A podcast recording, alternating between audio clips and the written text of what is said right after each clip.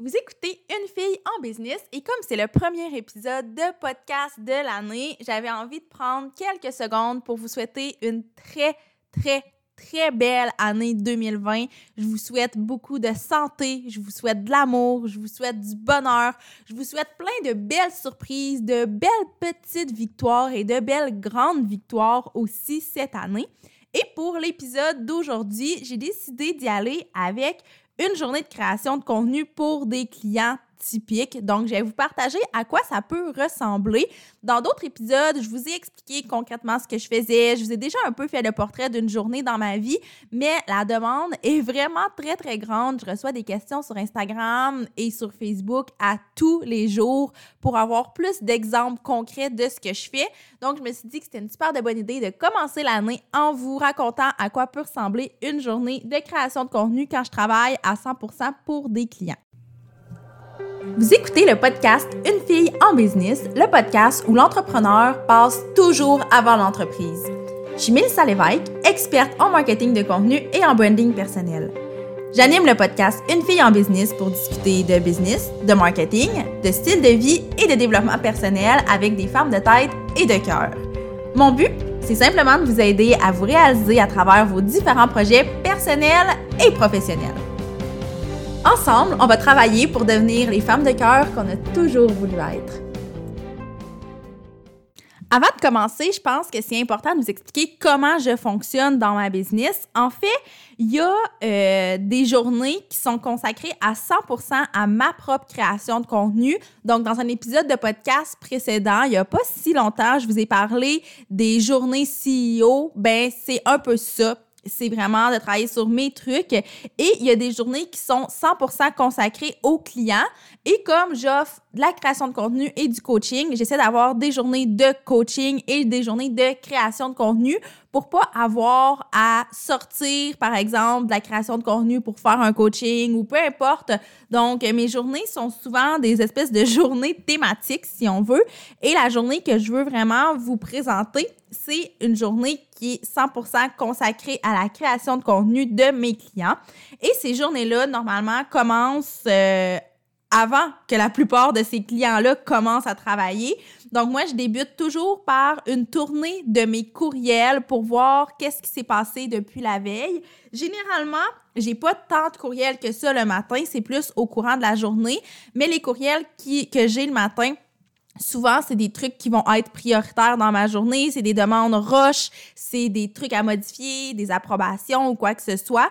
Donc ça, c'est vraiment la première chose que je fais le matin pour m'assurer que le reste de ma journée va être efficace parce que je veux pas commencer ma création de contenu et voir plus tard que j'avais un courriel qui m'a donné des indications spécifiques ou quoi que ce soit par rapport à ça. Et évidemment, je vais faire une tournée des médias sociaux de mes clients.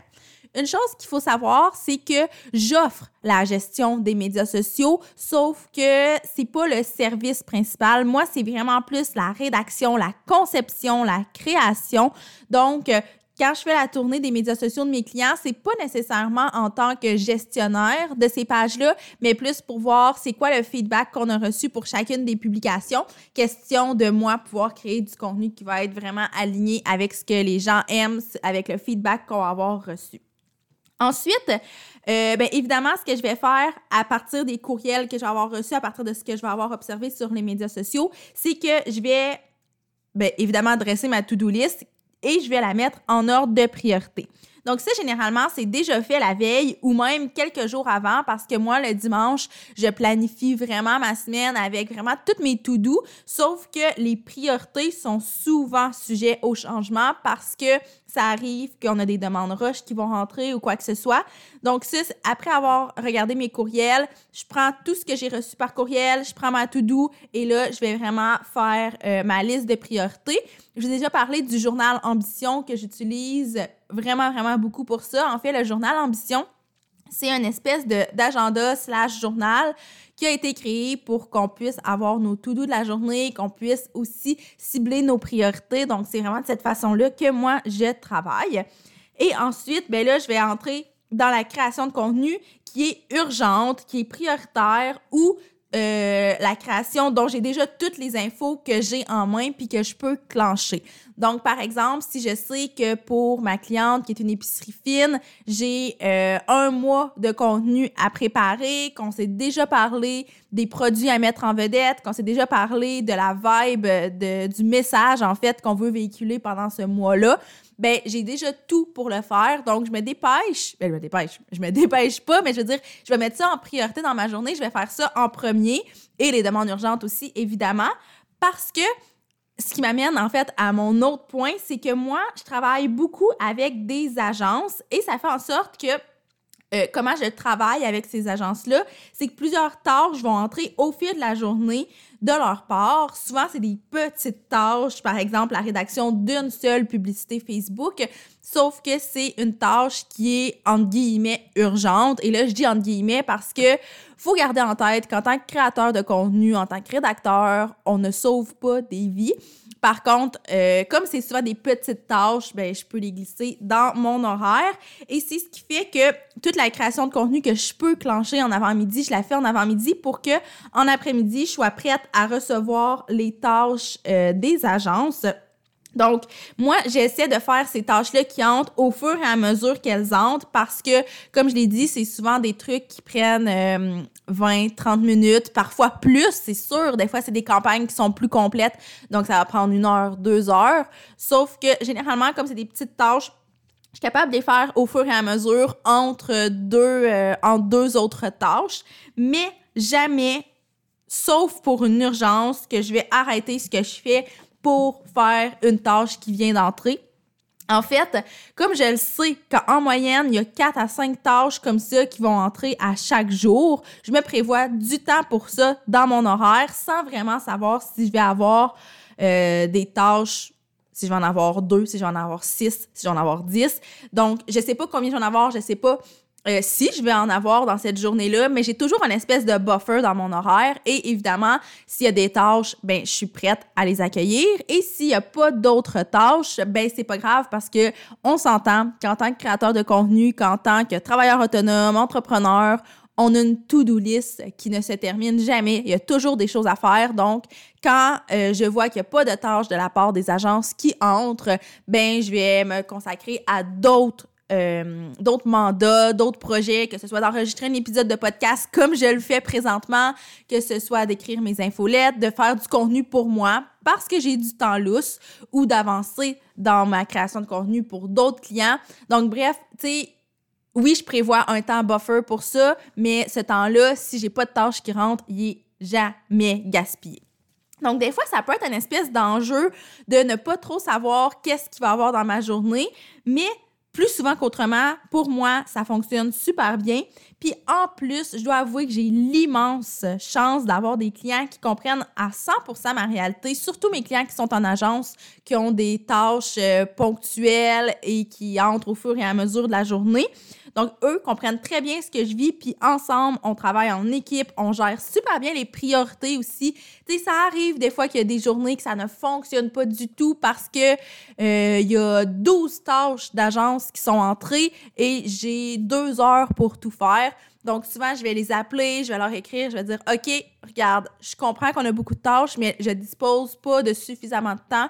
Donc, qu'est-ce qui est prioritaire? Qu'est-ce que tu veux que je fasse absolument aujourd'hui? Et les autres tâches, c'est quoi vraiment le vrai deadline? Parce que ce qui arrive aussi quand on travaille avec des agences, c'est que les deadlines, dans mon cas, en fait, sont souvent pour la journée même, en théorie, mais en vrai, dans la vraie réalité, les deadlines sont beaucoup plus longs. C'est juste qu'ils veulent s'assurer d'avoir le matériel avant, mais des fois, c'est pas possible. Donc, je dois dire que je suis excessivement chanceuse d'avoir euh, des clients qui sont super indulgents, qui sont super conscients de mon mode de vie, du fait qu'ils ne sont pas les seuls clients au monde, puis qu'ensemble, on gère les priorités.